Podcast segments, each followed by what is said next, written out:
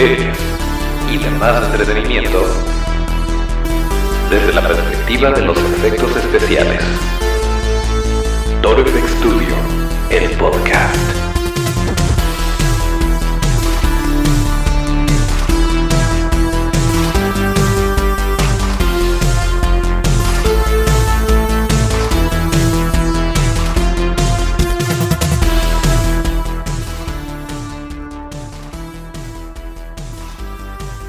Pues en efecto, ya estamos de vuelta en otro martes de podcast. Bienvenidos a Toro FX Studio, el podcast, el lugar donde hablamos de cine, series y demás entretenimiento desde la perspectiva de los efectos especiales de maquillaje. Eh, acuérdense que nuestras redes son arroba torofxstudio, arroba torofxstudio, ahí nos pueden encontrar. Y este podcast suena todos los martes y los viernes, o cuando sea que le pongan play, pero se sube un nuevo episodio cada martes y viernes y nos pueden escuchar a través de iTunes o de Spotify o también en Evox o iVox.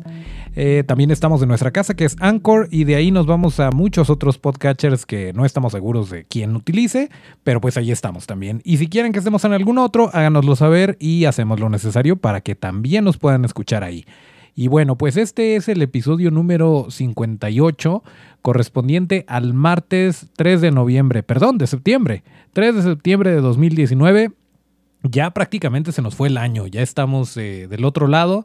Eh, para empezar, quisiera decir que una disculpa porque no tuvimos oportunidad de grabar el viernes pasado y las razones son buenas. La verdad es que eh, para los que nos están viendo en YouTube, que por cierto también subimos el episodio a YouTube para que tengan otro, otra forma de, disfrutar de este podcast si es que no son eh, fans de estar escuchándolo por medio de los otros eh, métodos, pues también estamos en YouTube y si pueden ver detrás de mí hay un mandil con una... Eh, pues con un esqueletito y eso es prácticamente un contrato de confidencialidad.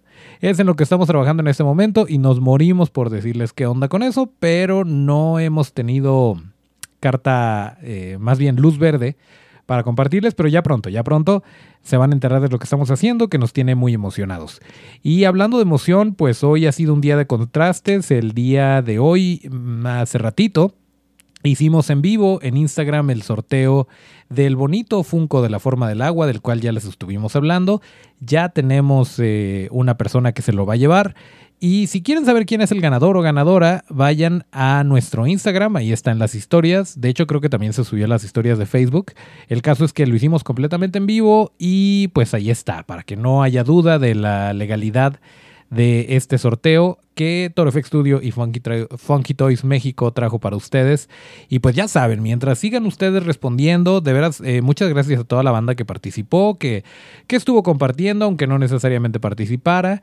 Ya saben que los que participaron en el anterior, en el de Guillermo del Toro, pues también se llevaron por ahí un, una, eh, un boleto, una participación, un punto para este sorteo. Y pues eh, ya saben, mientras ustedes sigan respondiendo, nosotros en cada oportunidad que tengamos eh, los vamos a tratar de chequear y, y bueno, recuerden esto porque la verdad es que sí hay varias cosillas que por ahí les podemos hacer llegar de repente.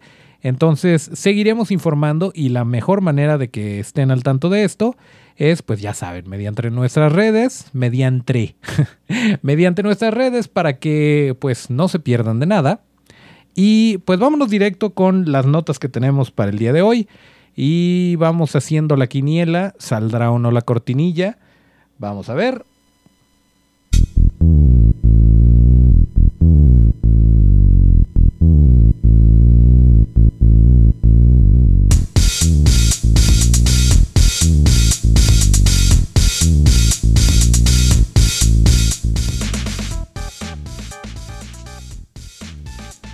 Un bonito momento para tomar café. Y eh, pues les tenemos varias, varias cosas, varias noticias, varias, eh, varios estrenos próximos. Entre ellos está el de It. It capítulo 2, que es eh, esta secuela a It capítulo 1.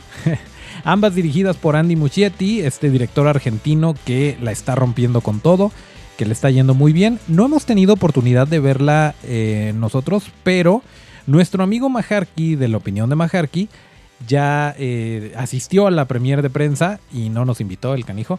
Pero bueno, el caso es que promete muchísimo. La crítica está hablando muy bien de esta segunda entrega y dice que si bien se aleja un poquito más en esta ocasión de lo que nos había mostrado a lo mejor la miniserie que todos conocimos con Tim Curry como Pennywise, eh, que se aleja también de lo que podríamos conocer del libro de Stephen King, pero de una muy buena manera. Y que eh, sí hay muchos más eh, sustos y está mucho más bestial este Pennywise, que sí se ve mucho más amenazante y que definitivamente Bill Skarsgård se lleva las palmas como como el actor que le da vida a este personaje, a Pennywise.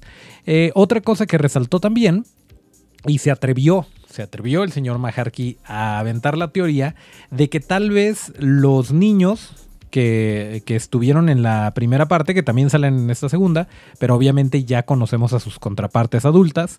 Eh, él decía la teoría de que a lo mejor contrataron primero a los actores adultos y después hicieron el casting de los niños y los mantuvieron ahí como que ocultos para que fuera más sorprendente aún. ¿Por qué? Porque resulta que son prácticamente una calca, que están perfectamente adecuados a las personalidades de los niños los eh, actores que eligieron para interpretar a los adultos. Entonces, bueno, definitivamente esto es un plus, sea o no cierta la teoría de nuestro amigo Maharky, qué bueno que no nos desconecte el hecho de que hayamos conocido a los niños y conozcamos sus personalidades y que de repente los veamos como adultos y que haga una muy buena, eh, un muy buen match. Eh, eso está muy bien.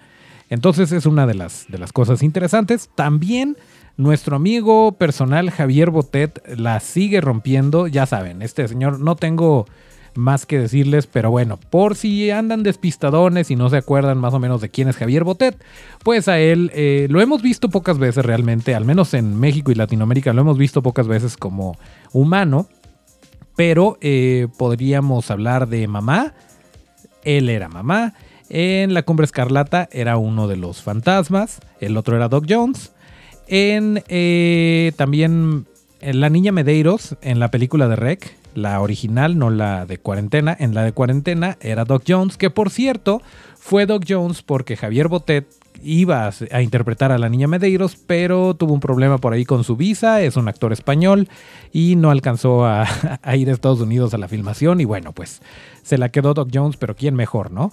son dos de los eh, actores con estas características de ser muy altos, muy delgados y de tener una expresión corporal muy, muy desarrollada, eh, que te pueden actuar sin decir una sola palabra, pues Javier Botet está ahí y más o menos tengo idea al ver los trailers y de lo poquito que sé de esta segunda parte, más o menos me atrevería a decir quién es, pero no les voy a decir porque esta película se estrena este fin de semana.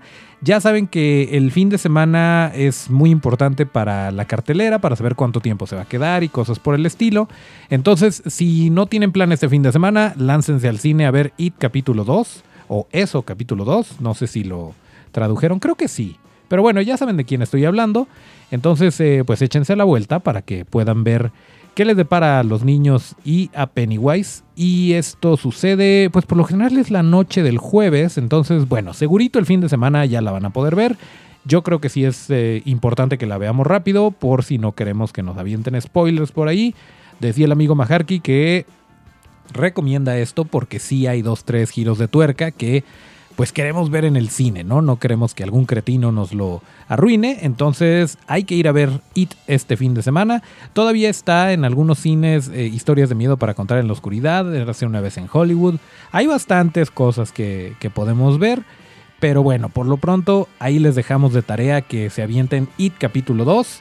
Em, y pues lo comentamos, ¿no? Que nos, nos hagan saber qué les pareció, qué opinaron, qué les gustó, qué no. Si quieren saber algo sobre la técnica que utilizaron en cuanto a los efectos especiales de maquillaje o ciertas cosas, pues con mucho gusto las comentamos por aquí, lo que sepamos y de lo que sepamos. Pero pues sí, sería también interesante hablar de esto. Eh, y hablando de películas que son próximas a estrenarse, esta todavía le falta un poquito, pero el Joker o el Guasón, que de hecho es sin el él, la película en inglés se llama Joker, en español se llama Guasón. Eh, le está yendo muy bien también con la crítica, eh, con las audiencias que han tenido oportunidad de verla hasta el momento. Están diciendo que Joaquín Phoenix segurito, segurito se lleva una nominación al Oscar, que su interpretación es buenísima, que es una película muy cruda que redefine el género de superhéroes. Y bueno, yo no lo consideraría necesariamente una película de superhéroes, creo que lo que está haciendo Warner es muy inteligente, que es tomar una película, perdón, tomar un personaje, tomar parte del universo de los cómics, pero no necesariamente ligarla con un con un universo mayor, con más películas y tener que hacerlas cuadrar, simplemente contar una historia que se sostiene por sí sola y eh, de principio a fin, con un director que a eso va, que no tiene que responderle a demasiadas cabezas o a demasiados eh, arcos argumentales que se tienen que unir en algún momento. Creo que es muy inteligente que lo estén haciendo de esta forma. Incluso estaría muy bien que así les siguieran, que siguieran con esta fórmula, independientemente de las otras películas que obviamente va a haber, porque son muy redituables. Ya tuvimos Aquaman, una de las más taquilleras. Eh, pero que hicieran esto, no sé, de repente una película del espantapájaros o del pingüino o algo así, sería muy interesante verlo de esta forma pero eh, pues le está yendo muy bien. En Venecia se estrenó esta película, bueno, se presentó esta película y em, no sé cuál sea la escala de eh, sorpresa o de pues calidad de la película, pero para los que sí saben, para los que son un poquito más cultos que yo, de hecho, si han ido a alguno de estos eventos, les agradeceríamos mucho que nos digan cómo, cómo miden estas cosas. El caso es que la nota las notas están diciendo que en Venecia la película de Guasón se llevó 8 minutos de ovación de pie. Entonces no sé si cuando empiezan a aplaudir alguien se para y, y empieza a correr el cronómetro y después eh, pues se ponen de acuerdo y dicen, no, hay que seguir aplaudiendo, llevamos cinco minutos, le faltan otros tres. No, no sé cómo funcione, pero, pero el caso es que se llevó ocho minutos de ovación de pie. Eh, ha habido algunas que no se llevan nada y, o incluso que se pueden llevar tomatazos. Entonces es un buen indicador de que la película, al menos con los críticos, está aterrizando bien y eh, pues lleva las de ganar hasta el momento. muy interesante, por cierto, le dicen a Joaquín Phoenix que si su interpretación, una pregunta bastante incómoda y bastante de mal gusto, pero ya saben cómo es la prensa a veces, eh, le preguntan que si su papel del Joker es mejor al de Head Ledger. Y responde de una manera que ya quisieran muchos políticos. Dice que el Joker de Head Ledger es inalcanzable, pero que él hizo su mejor esfuerzo por rendirle honor. Y bueno, con eso no solamente se ganó a la prensa, se ganó nuestros corazones y yo creo que le va a ir muy bien. Digo, Joaquín Phoenix es un actorazo, este papel es muy demandante, pero creo que si alguien lo puede hacer, es él. Y pues definitivamente, como ya lo hemos comentado en este bonito podcast, eh, no la tiene tan difícil porque pues ya nos dejó como que...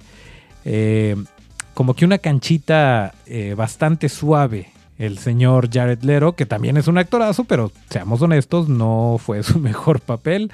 Entonces, eh, pues bueno, eso es lo que sabemos hasta el momento de El Guasón. Y les vamos a compartir el tráiler tanto en la descripción de YouTube como en la descripción de este podcast.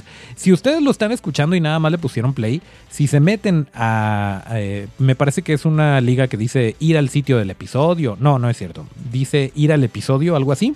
Ahí en la descripción ponemos todas las ligas de todo lo que hablamos y arrobamos gente y ponemos por ahí cositas. Entonces lo pueden hacer desde Spotify, desde iTunes, desde Evox o eh, desde YouTube. Ahí van a tener las ligas para que puedan ver este último tráiler de Guasón y pues aumentar las expectativas yo creo que le va a ir muy bien.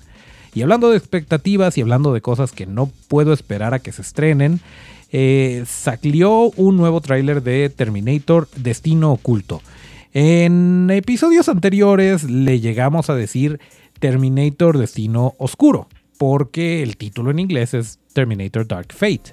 Eh, pero bueno, resulta que según la distribuidora y según los datos oficiales, el título en español es Terminator Destino Oculto. Pero el título es lo de menos. El caso es que ya está a la vuelta del esquina esta película. Ya aventaron otro tráiler. Al parecer va a ser el último, no lo sabemos. Pero pues simplemente a mí en lo personal me emociona muchísimo El simple hecho de que vaya a ver una película de Terminator, el hecho de que esté Linda Hamilton aumenta muchísimo y el hecho de que esté Edward Furlong mucho más. Entonces, eh, me gustaría que ya no sacara nada más. De repente sí soy como nuestro amigo René Córdoba, que no le gusta ver nada para llegar completamente en blanco a, a la sala de cine. Eh, no tengo esa fuerza de voluntad. La verdad es que si sale algo lo voy a querer ver, a menos que sea un algo filtrado, ahí sí no, no quiero enterarme nada. Pero miren, esta es la manera en la que nos emocionan para ir a ver la película. Entonces, por algo existen los trailers, quieren que los veamos, consideran necesario que los veamos, entonces, pues los vamos a seguir viendo. Y para que ustedes también lo puedan seguir viendo, se los vamos a compartir ahí donde mismo, donde va a estar el del Guasón, ahí abajito va a estar el de Terminator Destino Oculto, para que se echen una vuelta y vayan calentando motores para lo que viene de Terminator. Esperemos que no nos rompan el corazón, esperemos, porque de repente pasa, por ejemplo, eh, cuando se estrenó la de Depredador, la nueva versión, el señor Majarki tuvo a bien invitarnos a la premier y eh, pues sí la comentamos un poco, pero yo se lo dije, sabes que no te puedo hacer una reseña de manera objetiva eh, porque, porque pues soy muy fan de las franquicias, o sea, lo mismo pasó con la película de Covenant e incluso con Terminator Genesis. Que bueno, saliendo de la sala del cine yo estoy feliz porque volví a ver algún personaje o alguna franquicia que, que me marcó mucho. Eh, y conforme va pasando el tiempo y se va enfriando, eh, como que tomas una, pues, una apreciación distinta. Y sí puedes llegar a pensar, híjole, a lo mejor no era tan buena como yo creía. Eh, y bueno, eso le está pasando a estas películas. Me sigo manteniendo con la opinión de que mientras más haya mejor, porque en una de esas le pegamos a una que sí esté buena, pero, eh, pues bueno, ojalá y esta de Terminator Destino Oculto sí tenga lo necesario. Eh, nos gustaría saber qué opinan los amigos FXeros. ¿Están esperando la película? ¿No les importa? Si les importa y la quieren ver. Eh, bueno, ya veremos qué tal le va. Y sí, la vamos a comentar aquí y, y de una vez les advierto. Cuando estemos hablando de Terminator, de algo que lleve muchas criaturas, de Alien, de Depredador, la primera opinión siempre va a ser muy buena. Eh, vamos a tratar de mantener cierto rigor y hablar de lo malo también, pero eh, pues es muy probable que, que, traigamos muy endulzado el corazón y los ojos de haber visto estos personajes y que pues a lo mejor no sea la, la opinión más objetiva que se puedan encontrar, pero lo que sí es que vamos a hablar de los efectos especiales, de los efectos especiales de maquillaje de los efectos especiales prácticos y ya saben, de todo lo que nos gusta a los efexeros y a los que estamos aquí, que qué bonito que, se esté, que esté creciendo esta, esta familia.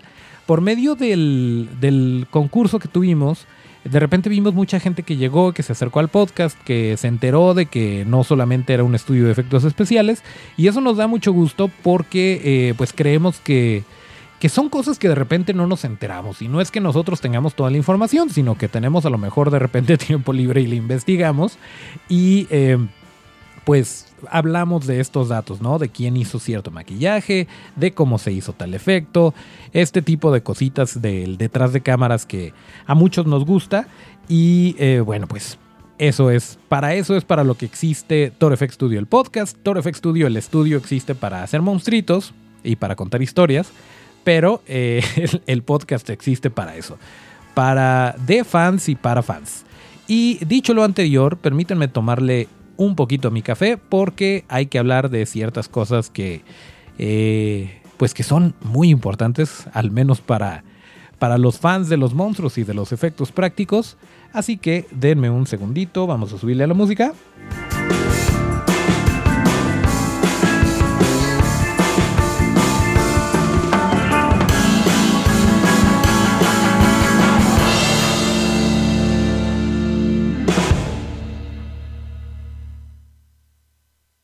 Me encanta que siempre que quiero hacer esto, se acaba la canción y nos quedamos con algo de silencio.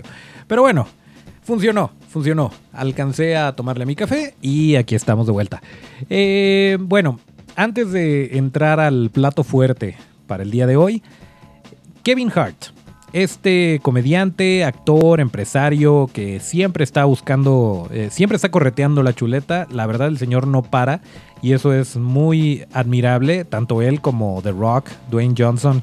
Eh, que aparte son muy amigos, no solamente se enfocan en una cosa, sino que están viendo la manera de producir, de dirigir, eh, de abrir una, una, nueva empresa, como en el caso de Kevin Hart, que no solamente hace su stand-up y está en películas y de repente produce, tiene una compañía que está por ahí moviéndose de suplementos alimenticios y bueno, anda en todo el señor.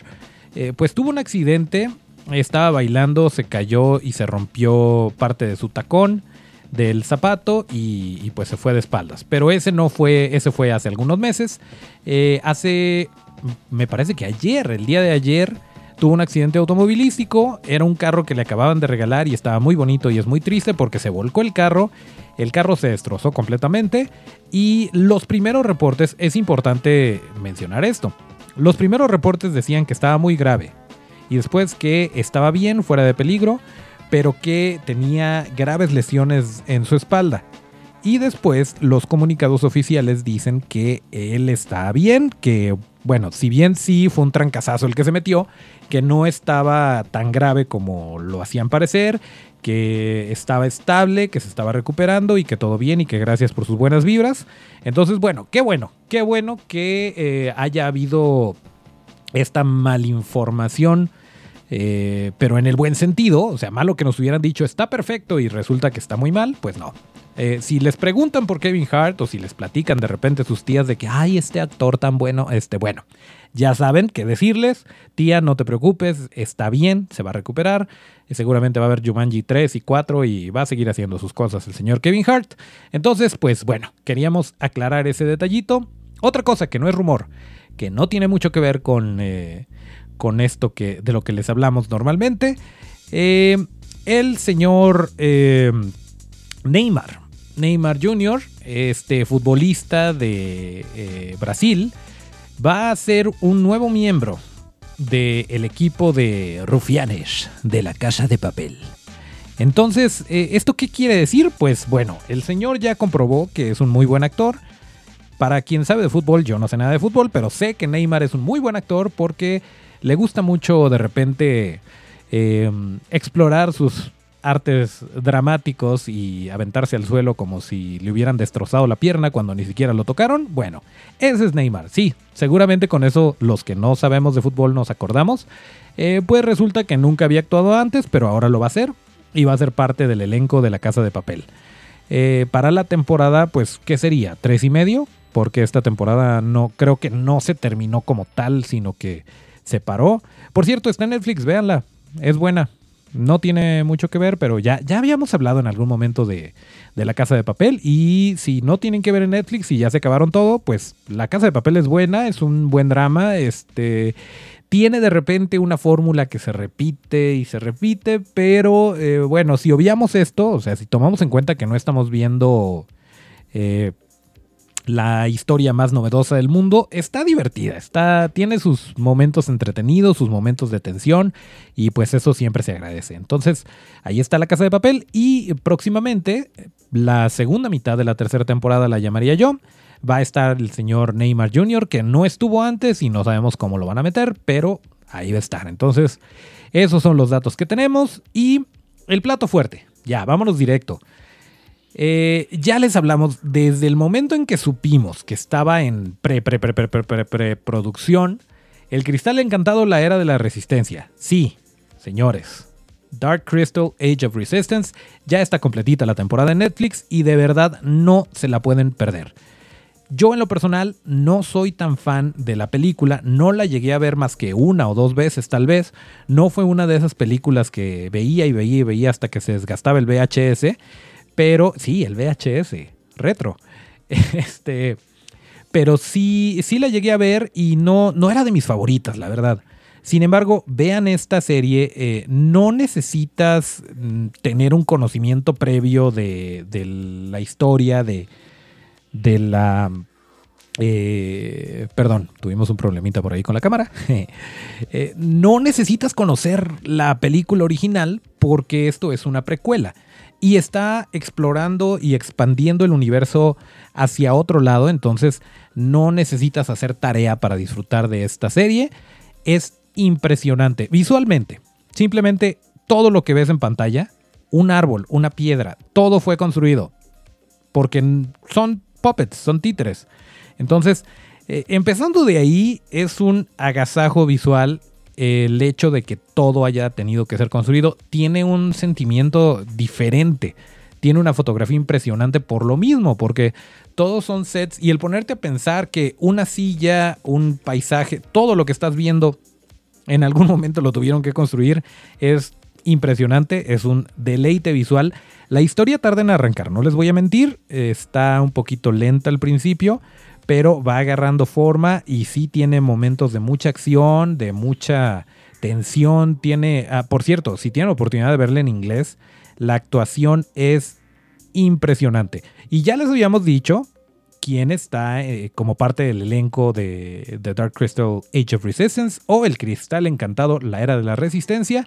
Gente de la talla de Mark Hamill, eh, Jason Isaacs, está Simon Pegg, Está Elena Bonham Carter, está Natalie Dormer, a quien conocimos en Game of Thrones tal vez, eh, aunque ha hecho muchas otras cosas.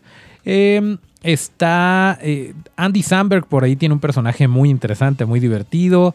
Eh, y bueno, está bien interesante que, ah, por cierto, cuando terminas la serie, lo siguiente que se reproduce es un detrás de cámaras y dura aproximadamente una hora y está buenísimo.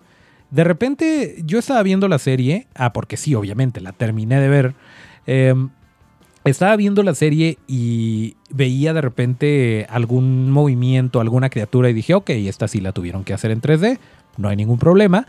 Eh, y de repente veo el detrás de cámaras y veo que realmente lo construyeron, que realmente esa criatura existió eh, y a lo mejor la retocaron digitalmente, pero era mínimo.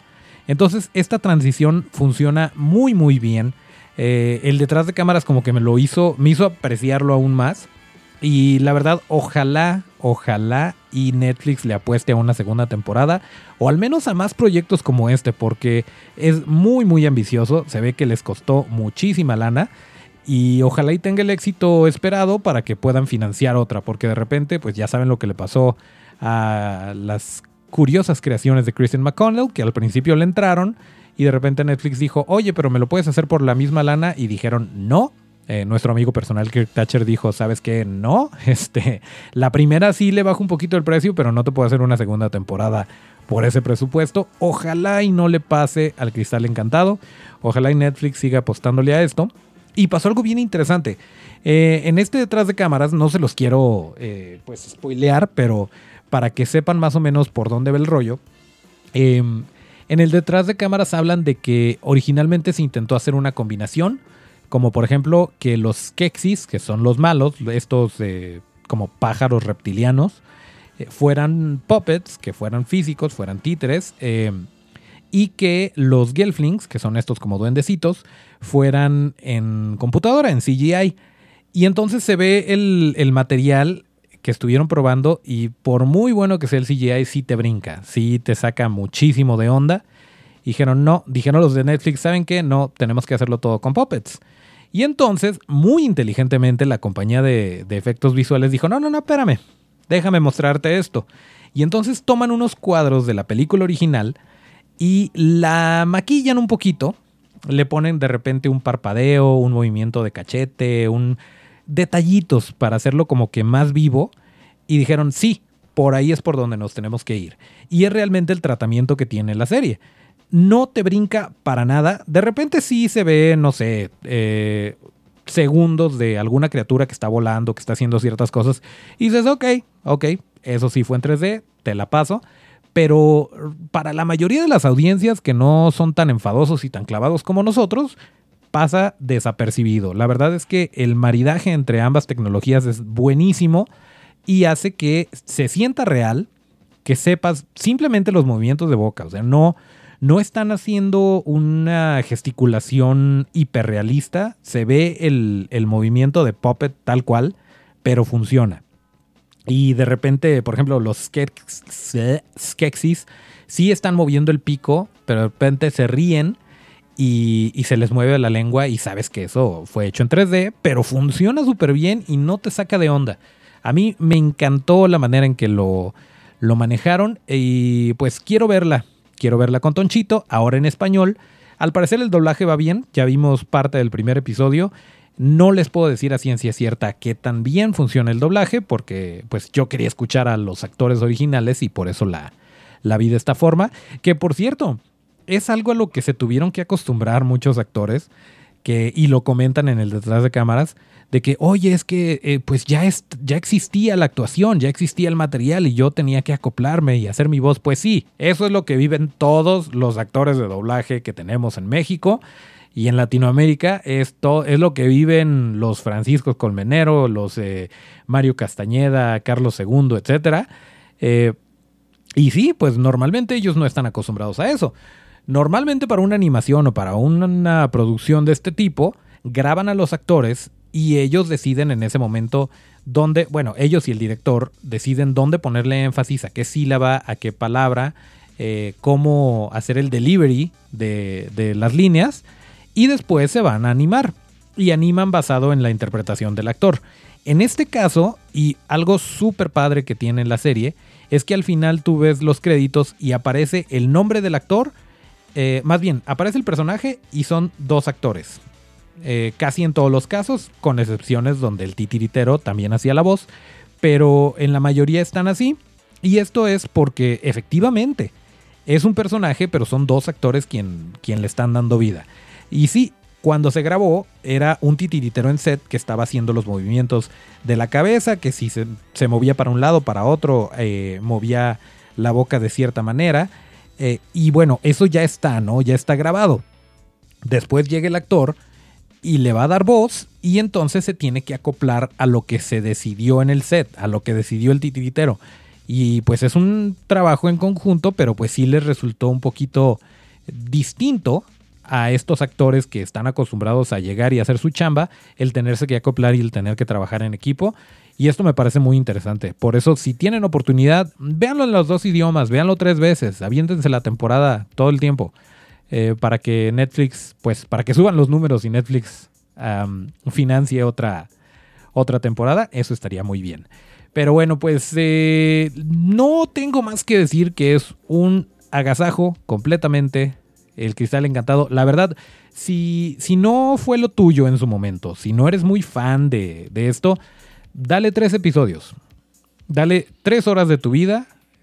Te las puedes aventar conforme te vayas sintiendo eh, de humor, dale tres episodios y platicamos, porque yo creo que sí vale muchísimo la pena esta serie, sobre todo si nos gustan todas estas cosas de los monstruitos y todo esto. Entonces, eh, pues sí, El Cristal Encantado, la Era de la Resistencia, ya está disponible en Netflix, vayan y véanla. Y probablemente el viernes de podcast hablemos de otra serie, pero que no es de Netflix, sino que de Amazon. Estoy esperando un poquito, estoy esperando para verla, más bien para hablar de ella, porque está en, eh, está en Prime Video y eh, quiero terminarla primero. Y sí, pues están larguitos los episodios, la estamos viendo con la primera dama y pues a lo mejor no es tan sencillo ver, eh, vaya, aventármela como fue con El Cristal Encantado, que sí fue de principio a fin y la vi yo solito y fue muy divertido. Pero bueno, el caso es que probablemente nos tome un poquito más de tiempo, pero seguramente habrá más cosas de las que podamos hablar el próximo viernes de podcast. Y si estoy diciendo todo esto es porque ya nos vamos, ya estamos por terminar, pero ya saben que esto se termina solo de una manera, que a veces no nos sale bien, pero esperemos que esta vez sí. Así que...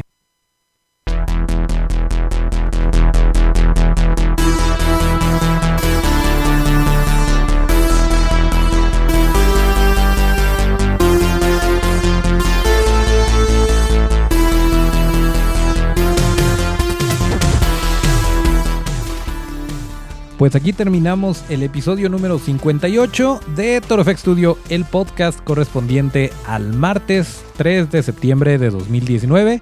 Acuérdense que para seguir la conversación hay que seguirnos en nuestras redes que son arroba torofxstudio, arroba. Gracias a Otto en los controles, yo soy Toncho Ábalos y mis redes son arroba Toncho Ábalos con T. Nos escuchamos el próximo viernes de podcast y hasta el próximo llamado.